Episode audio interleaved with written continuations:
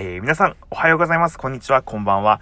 ラジオ映画館へようこそ。支配人の龍之介です。この番組ではですね、映画、海外ドラマ、ラジオ、時々エンタメなどについて語っております。映画や海外ドラマまたはラジオが好きな方はフォローの方をお願いいたします。レターの方もお待ちしておりますので、どしどし送ってきてください。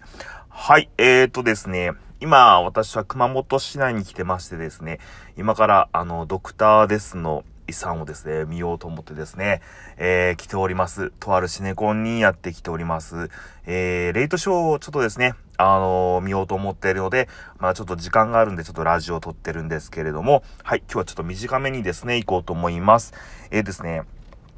今日はですね、映画ではなくてラジオをちょっと紹介していこうかなと思ってるんですけど、まあ、紹介というよりはですね、あの、私と、えラジオのちょっとエピソードなんかをですね、ちょっと語っていきたいと思うんですけれども、えー、何のラジオ番組かというとですね、えっと、ナインティナインのオールナイトニッポンですね。はい。これ、以前にあの、岡村さんが結婚された時に、ちょっとあの、音声ですね、出したんですけど、それもちょっと、あのー、絡んでくる感じではあるんですけれども、はい、ちょっと、話していきたいと思います。えっ、ー、と、ナインティナインのオールナイトニッポンはですね、94年から、もう26年以上前ですね、あの、日本放送で始まった、えー、番組で、最初ナイナイさんのオールナイトニッポンは2部からのスタートで、そこからすぐ1部に昇格したっていう話ですよね。で、そこからネタはがきを中心にですね、ずっとあの、構成されていく、えー、ラジオ番組で、前半がフリートークとちょっとした、えー、ネタコーナー。で、後半2時から3時は全部ネタコーナーですもんね。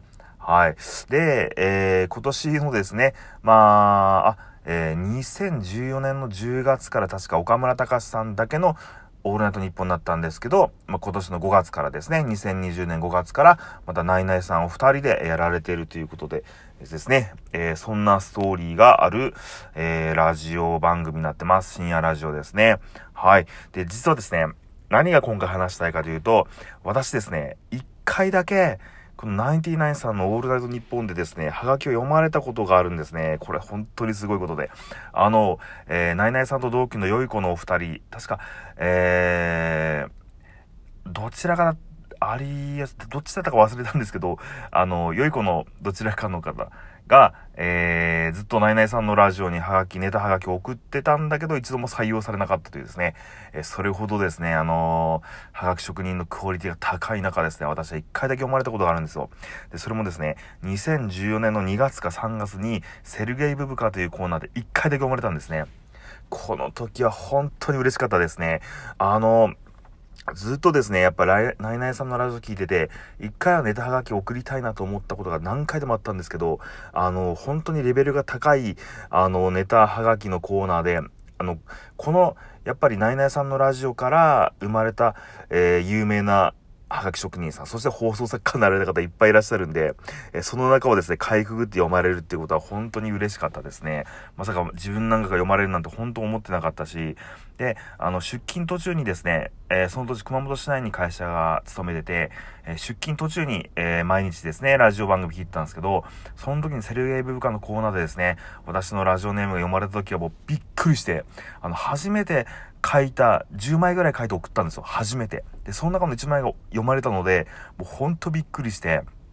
めちゃくちゃテンション上がってですね、会社に着くなりなんなりもすぐ事務員さんにですね、そのラジオ、あの、当時録音をして聞いてましたから、それを聞かせてですね、これ自分が書いたネタなんですよ、みたいなこと言っても、あの、ポカーンとしてましたけど、まあ、自分はそれぐらいですね、すごく嬉しかったというですね、そんな話です。で、それから、これ、